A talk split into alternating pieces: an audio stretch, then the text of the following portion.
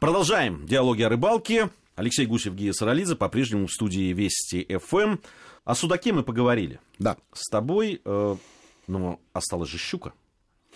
Ну, не вся щука осталась. Часть была вывезена с водоема. Наконец-то. В пойманном виде. Вообще щука на жерлице это такая классическая рыба. Жерлица, жерлица на самом деле бывает и летняя, и зимняя.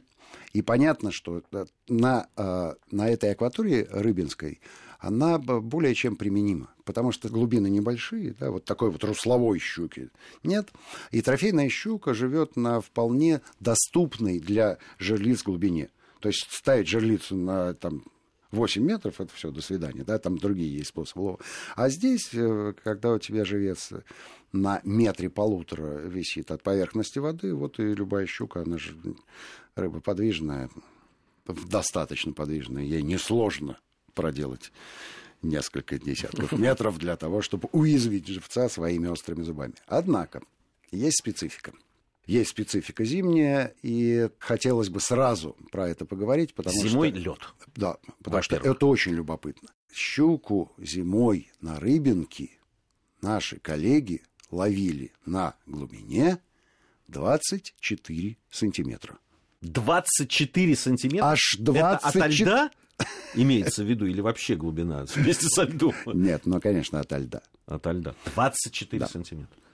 Да. То есть она забивается вот в такие места. Вот что удивительно. Ну, конечно, есть, э, есть некоторое количество версий, почему она так себя ведет. Это не новая информация, она была опубликована лет 20 назад, и причем опубликована не ихтиологом, а рыболовом. Ихтиологи переняли эту информацию, потому что они ничего про это не знают, просто пошли, прочли э, в периодике рыболовной эту версию и взяли себе на вооружение. Никто из ихтиологов не не ездил на рыбинку в марте месяце и не сверлил лед, когда под ним 20 сантиметров глубины. Считается, что на такой глубине хорошо клюет плотва, но не по стоячей воде, да, там, где есть течение. А вот со щукой такая история. Но их теологи выдвинули версию, вполне правдоподобную, почему она так себя ведет а потому, что после зимы, когда щука менее подвижна, она обрастает пиявками и прочими паразитами, названия которых по латыни я не знаю. Будем называть их... Паразитами. Паразитами, да и все, которые присасываются к поверхности тела рыбы. И она, заходя вот под этот лед. Скрабится. Скрабится, трется бочками. Вот. При этом используют как, шер... как шершавую поверхность, внутреннюю поверхность да. льда, так, естественно, и и дно, если оно там с каким-то ракушечником или песком. Вот такая э, санитарно-гигиеническая тема. Слушай, угу. но а при этом она продолжает охотиться, раз она клюет на дно. Ну, а ты в душе тебя не можешь бутерброд съесть? Если честно, нет. А щука может, щука может. А у нее нет морально-этических комплексов на эту тему. Спокойненько совершенно. А, не, я, я бы съел, он мокнет просто. Не, ну, ну тут э, ситуация, видимо, такая. А, она-то заходит туда не поесть. То есть она не в столовую пришла. Да, а пришла действительно в спа-салон поскрабиться. Ну, раз уж... Предлагают. Ну, раз уж вот, да. Ну и заодно и тяпнул. То есть она не, не идет туда за кормом? Нет. Она не идет, потому что там нет. вдруг по каким-то причинам оказывается а, там мелкая рыба. Три раза нет, которые я сказал, э, говорят о том, что я не знаю. Я, я слышал вот такую версию, а идет она за кормом или не за кормом а заодно и за кормом. Ну, по крайней мере, клюет и клюет. Ребята вычислили это какое-то количество времени назад, э, держали в секрете. Мы сейчас на э, всю нашу огромную рыболовную аудиторию этот секрет раскрыли, но секрет Полишинеля. На самом деле, э, многие про это уже знают. Единственное, что это очень специфическая ловля, и надо точно понимать, как э, вести себя при этой ловле, при постановке живца, с тем, чтобы не остаться без рыбы и не потерять снасти, потому что на таком маленьком расстоянии до дна, там, конечно, все вот эти вот истории с катушками не работают, малек может забиться в ил, или в какие-то донные отложения. Ну, короче, вот дальше, дальше это, знаешь, рыбак... это большое мастерство, я так скажу. Сейчас вот то, о чем ты расскажешь, я вспомнил э, рыбалку весной не, вернее, зимой а, на Нижней Волге, угу. и там щука ловилась тоже на, со всех малых глубинах, да. вот прямо рядом с берегом. Причем там э, ловилась она, э, тогда, правда, не ставили э, мы жерлицы, а э, на балансир.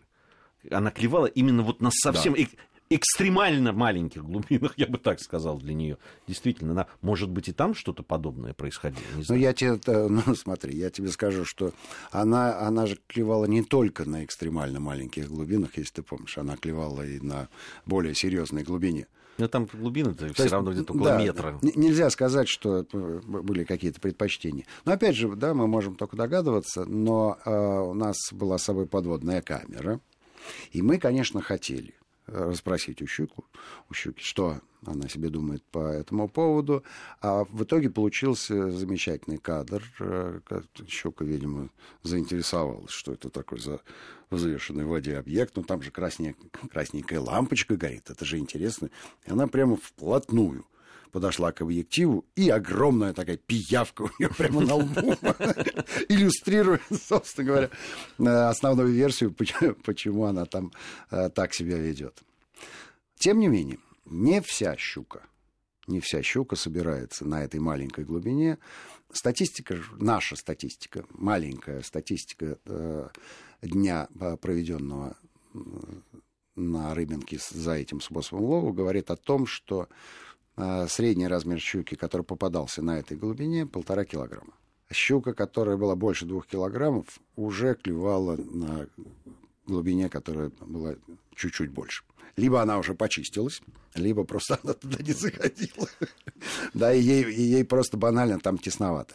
Хотя рыболовы же никогда не врут. Если ориентироваться на те знания, которыми они с нами поделились, на, даже на этой глубине ловится щука любого размера. Проблема заключается в том, как ее завести в лунку. Ну, если это 5-6 килограммов, она должна специально и загнуться. Повернуться на бок и аккуратненько, помогая рыболову всеми плавниками, выбираться. выбираться в эту несчастную лунку.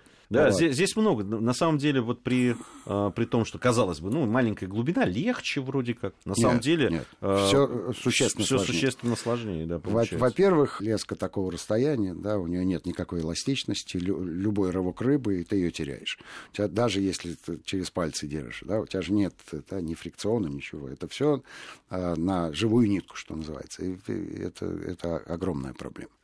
Огромная проблема. А, более того, э, излом, да, излом дистанции сразу. То есть у тебя леска по внутреннему да, краю режущей кромки, которая образовалась в лунке, э, вот леска ходит именно там, перетрется мгновенно. Лед э, своеобразная субстанция, своеобразная. Иной раз э, острее бритвы. Все это бывает, и мгновенно все это Скажи, перетирается. а э, виды живца, которые использовались? А, живец. Ну, живец э, и там ловили. Ну, в основном, конечно, плотва, кушок. А ребята привезли с собой карася.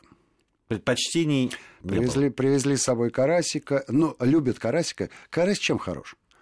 А говорят, что, что вкусный. Что, ну, любят рыбу. Да. Хищник любит карася. Ну, а что, он кругленький такой, прикольный. А главное, что он живучий. Э, чертовски живучий. В отличие от той же плотвы, которая, может быть, на льду там трепещется, опускаешь ее в лунку, она вот... Э, а карась-то боец в этом а, смысле. Да, а Карасю, он такой, такой цирковой артист. Он, главное, аудиторию, да, и он будет, он будет отлично там себя чувствовать. Ну, не знаю, не знаю. Э, мне кажется, что здесь важнее следующая история. Здесь важнее найти щуку. А что ей предложить? Дело в том, что это не балансир и не блесна. А это настоящий живой объект. Более того, да, но и говорим про плотву, которая быстро снет. Ну и прекрасно. Меньше щуки работы. Не надо гоняться. Подошел, открыл рот и съел. Выплюнул пиявку. Все, готово дело. У нас есть время на то, чтобы рассказать, что же мы с этой пойманной прекрасной рыбой, а мы сегодня наловили уже и судака, и щуки. Что мы с ней сделаем?